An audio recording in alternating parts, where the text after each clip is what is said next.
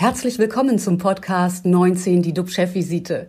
DUB-Unternehmerverleger Jens de Boer und der Chef der Essener Uniklinik, Professor Jochen Werner, reden Tacheles über Corona, Medizin und Wirtschaft.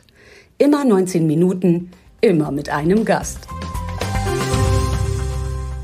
Unser Talkgast, ich habe ihn schon mal ganz kurz vorgestellt, ist Dr. Friedrich von Bohlen, für mich Mr. Biotech. Und von ihm gibt es ein wunderschönes Zitat. Der Krupp-Nachfahre sagte von sich selber, dass er Stahl im Blut hat, eine Vision im Kopf und die Begeisterung für Biotech im Herzen. Also schöner kann man es, glaube ich, gar nicht ausdrücken. Auf jeden Fall ist er der Entdecker von CureVac. Ich hoffe, ich habe das richtig ausgesprochen. Sitzt dort im Aufsichtsrat. Und CureVac ist das Unternehmen in Deutschland, äh, das äh, ein, ja, eine Art Vorreiter ist in der Entwicklung des Impfstoffes gegen Covid-19. Guten Morgen nach Heidelberg. Morgen, Herr de Boer. Schön, dass Sie da sind, dass Sie Zeit haben, mit uns zu diskutieren. Von Ihren Kenntnissen würden wir natürlich ganz viel gerade äh, erfahren und dass Sie uns am liebsten auch gleich virtuell eine Impfung verpassen, dann irgendwie, wir gucken alle in die Kamera und dann wird es hoffentlich schon losgehen, dass äh, wir endlich diese Geisel der Pandemie loswerden. Lieber Jochen, bevor wir soweit sind, einen kurzen Rückblick aufs Wochenende. Wo stehen wir? Was sind so deine Erlebnisse? Was äh, kannst du uns mitteilen aus Essen? Ähm, ja, aktuell? Ja, ähm, das RKI, man blickt ja immer auf die RKI-Zahlen. Das RKI hat vermittelt 13.363 Neuinfizierte. Nun ist es so, dass die Zahlen immer am Sonntag und Montag äh, geringer sind. Deswegen muss man es mit dem Wert vor einer Woche vergleichen. Da war es bei 12.097 Neuinfizierten. Also ich denke mal, was man erkennt, ist, dass es nicht so unglaublich schnell wieder weiter nach oben geht.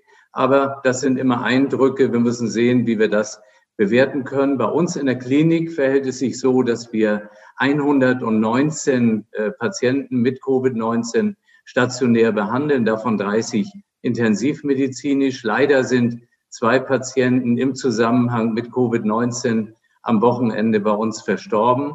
Aber es ist eben immer in der Medizin so, dass äh, auf der einen Seite so ein schreckliches Schicksal sehr dicht bei auch positiven ähm, Ergebnissen liegt. Und äh, da will ich äh, sagen, dass ich mich gefreut habe gestern, als ich hörte, wir haben eine 91-jährige Nachbarin bei uns, die war ganz, ganz schwer lungenkrank und ja, die ist gestern wieder in den Kreis ihrer Familie deutlich gesundet zurückgekommen und das zeigt ja auch, wozu heute die Medizin in der Lage ist. Das ist ja eine Altersgruppe, die ja auch besonders gefährdet ist, nicht?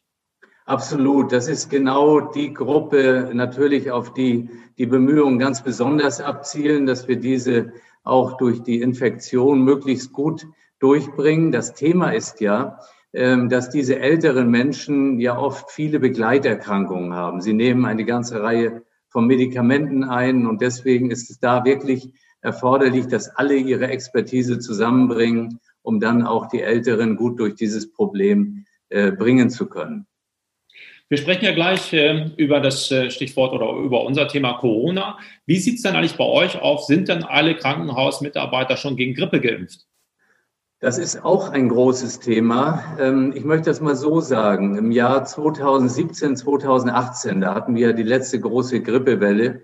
Das war auch so, dass die Intensivkapazitäten schnell ausgeschöpft waren. Wir hatten dauernd Krisensitzungen und äh, die traf uns vielleicht in einer Situation, wo wir noch nicht ausreichend gut geimpft waren. Nach diesen Erlebnissen dort hat sich das Impfverhalten bei uns äh, schon klar verändert und deswegen kann ich hier eine bessere Meldung jetzt abgehen, abgeben, was das Impfverhalten äh, bei uns in der Mitarbeiterschaft betrifft. Ja, das sind doch, mal, sind doch schon mal ganz gute äh, Nachrichten. Und ähm, äh, wie, wie gehen wir jetzt damit um? Letztendlich ähm, wird uns das auch helfen, wenn man gegen Grippe geimpft ist, gegen Corona? Also ich glaube, dass dieses Thema Impfung durch all die Erfahrungen, damals sind ja auch sehr junge Menschen bei uns verstorben in dieser Grippewelle, dass das sensibilisiert hat. Und wir haben jetzt bei uns auch schon eine Gruppe, die sich eben prospektiv mit äh, der ganzen Impfthematik hinsichtlich äh, SARS-CoV-2 befasst. Und wir müssen viel darüber sprechen. Wir müssen die Ergebnisse mitteilen, kommunizieren.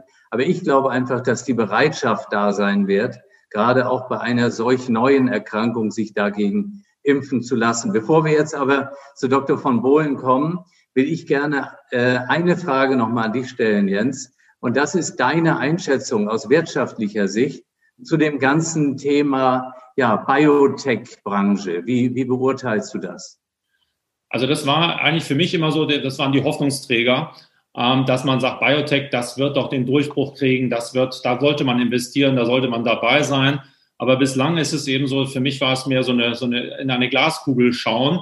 Aber wir werden ja gleich den Experten schlechthin da haben, der uns einiges dazu sagen kann. Und äh, was ich mitgenommen habe, es dauert in der Biotech-Branche länger immer als gedacht. Man muss viel Geduld mitbringen, aber dann, wenn man Geduld hat, kann es belohnt werden. Aber das Wort äh, kann ist dabei wichtig. Was ich nicht einschätzen kann, ist, äh, wie weit die Digitalisierung und künstliche Intelligenz, das sind ja zwei Riesenfaktoren, die jetzt neu ins Spiel kommen, wie weit das Gamechanger sind.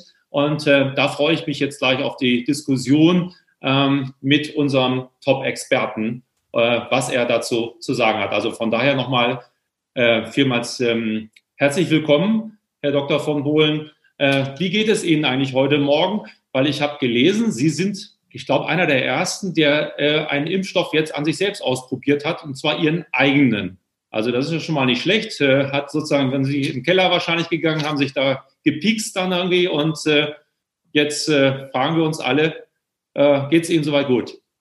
Also erstens geht es mir gut, zweitens bin ich kein Arzt und habe mich nicht selber gepiekst. Das, das muss das Fachpersonal machen, das war es in dem Fall auch. Und ähm, was den Impfschutz angeht, ähm, also ich, ich werde demnächst mal meine Antikörpertiter auslesen lassen. Aber das sage ich auch bei der Gelegenheit schon mal vorweg. Wir alle wissen ja noch gar nicht, ähm, was am Ende und wie viel am Ende eigentlich wirklich schützt. Also wir sind trotz auch aller Fortschritte in der Entwicklung und auch in Zulassungsverfahren stehen wir meines Erachtens immer noch vor ziemlich großen ungeklärten Fragen, was dieses Virus und auch was die Impfstrategie angeht. Mhm. Das heißt also, ähm, es gibt noch keinen richtigen, sagen wir, Königsweg, den man erkennen kann, dass man sagt, wir sind alle auf der richtigen Straße dann irgendwo, dass man sagt, im Dezember, Januar haben wir einen Impfstoff vorliegen.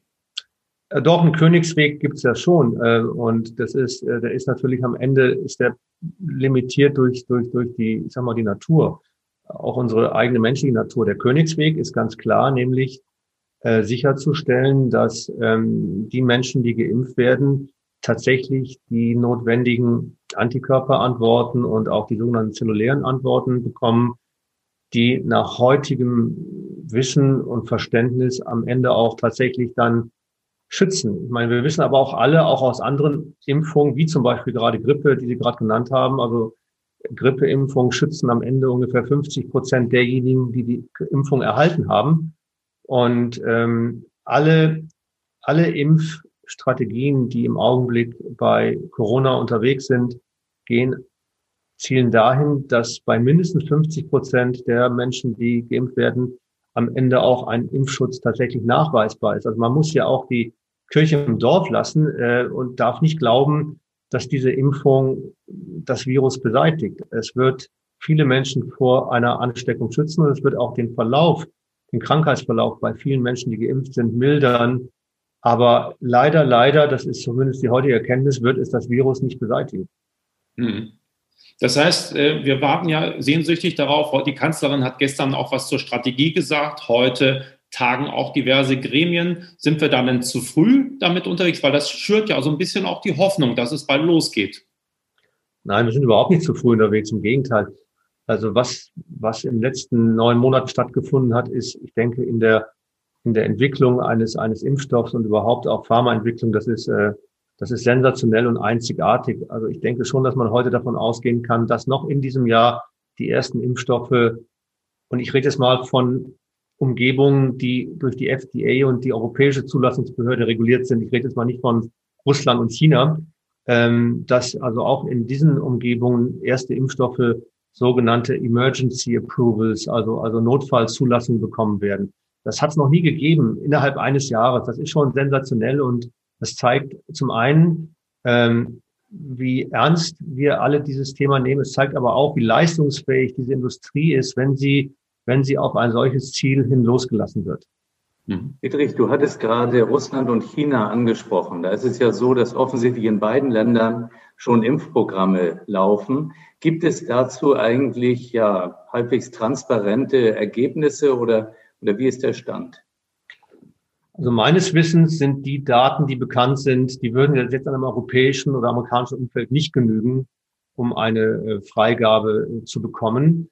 Ähm, die Verfahren sind bekannt. Das eine, im einen Fall, ich glaube, bei den Chinesen, bei Sinovac handelt es sich, glaube ich, um ein sogenanntes attenuiertes Virus, also ein abgetötetes Virus, mit dem geimpft wird. Beim, bei, bei, bei, bei Sputnik V, nicht 5, V steht für Virus. Ähm, aber das kann man machen, wie man will.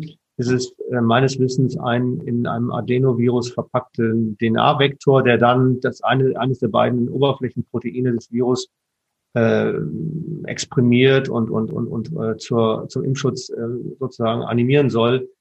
Ähm, das sind auch Verfahren, die auch andere Anbieter wählen. Ähm, wie gesagt, ich denke, für eine Zulassung hier im Westen würden die Daten nicht ausreichen, aber äh, das sind keine westlichen Länder und, und, und, und ich sag mal, ich glaube auch nicht, dass die völlig wirkungslos sein werden. Ähm, es sind einfach andere regulierte Umgebungen und andere Kulturen und, und ich kann wirklich nur hoffen und wünschen, dass diese Impfstoffe gut wirken.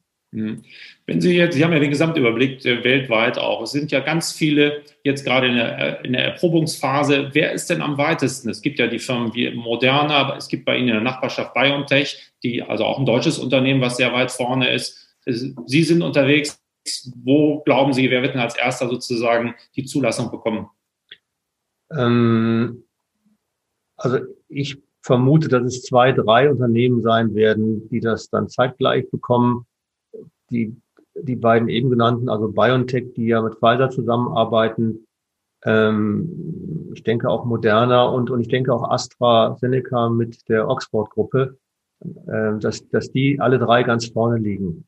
Aber es werden sehr, sehr schnell dann eben auch weitere kommen. Wie bei CureVac, denke ich mal, sind wir so erstmal schwer zu beurteilen, aber so drei, vier Monate hinterher. Und äh, wenn man sich anschaut, um welche Mengen Impfstoff es geht, also theoretisch ja acht Milliarden Dosen und vielleicht sogar acht Milliarden Dosen pro Jahr, ähm, ist es natürlich immer schön, der Erste zu sein. Das ist natürlich so, wie soll ich mal sagen, so ein First-Mover-Effekt. Aber am Ende des Tages und ganz schnell wird es, wird die Frage sein, was ist am wirksamsten, am verträglichsten, am sichersten und auch am günstigsten. Und da wird es ganz schnell meines Erachtens eine Markt, ich sage nicht Bereinigung geben, aber eine Marktverschiebung geben, Verschiebung geben dahingehend, äh, was eben am, am besten wirkt und was man auch nicht vergessen darf, was auch logistisch am besten verfügbar gemacht werden kann. Also einige dieser Impfstoffe müssen zum Beispiel bei minus 70 Grad gelagert und transportiert werden. Das ist natürlich eine riesen Herausforderung, wenn andere Impfstoffe zum Beispiel bei, bei, bei minus 20 oder vielleicht bei 4 Grad gelagert und transportiert werden können. Also ich will damit nur sagen, äh, ja, der erste ist sicherlich immer, äh, wird, hat, hat ein hohes Anerkennungspotenzial, aber, aber in einem Jahr reden wir darüber, äh, welche Impfstoffe verfügbar sind, wie gut die sind, wie gut die verfügbar gemacht werden können und wie günstig die sind. Muss dann aber auch der, der Verbraucher dann am Ende oder der, der, der, wie sagt man, der Patient am Ende entscheiden oder kann er entscheiden, welchen Impfstoff er haben möchte? Der ist ja auch ängstlich. Der sagt, möchte ich ein Versuchskaninchen sein? Äh, was empfehlen Sie da? Also ich habe mich auch gegen Grippe impfen lassen und ich habe jetzt nicht gefragt, von wem der Impfstoff kommt. Mhm. Ich, äh, ich, ich, ich, ich denke, wenn ein Patient auf einen bestimmten Impfstoff besteht, dann kann er ihn wahrscheinlich auch bekommen. Am Ende des Tages äh, vertraue ich da aber schon den Behörden ähm, der jeweiligen Region oder des jeweiligen Landes, dass sie die Impfstoffe auch verfügbar macht, ähm, die, die, ich sag mal, gut genug sind. Also dann, dann sage ich jetzt mal, auch wenn es, sage ich mal, vielleicht jetzt nicht pro CureVac ist, ist aber auch nicht anti-CureVac, weil ich jetzt sage, dass, dass ich da äh, gerade was die EMA angeht und die FDA angeht, großes Vertrauen habe, dass die nur zulassen, was auch, was auch vernünftig ist. Mhm. Wir haben eine Frage im Chat, würde ich ganz gerne von Frau Stefanie Merse, die fragt nämlich, Impfstoff benötigt eine lückenlose Kühlkette, bei welcher Temperatur soll die Impfung erfolgen?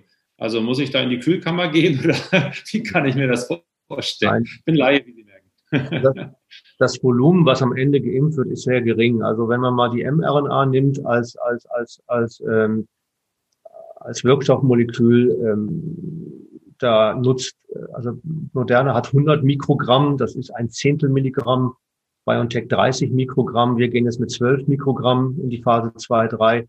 Das sind so geringe Mengen, da brauchen Sie auch nur sehr geringe Mengen Volumen, also zu gering darf es auch nicht sein, aber das Volumen, was Sie dann erhalten, das ist bei Raumtemperatur. Mhm. Also was, was mich wirklich beeindruckt hat, das ist ja in dem ganzen Thema, wir hatten es ja erlebt, auch ging ja durch die Presse mit äh, dem noch Präsidenten Trump, der Interesse auch an CureVac geäußert hatte.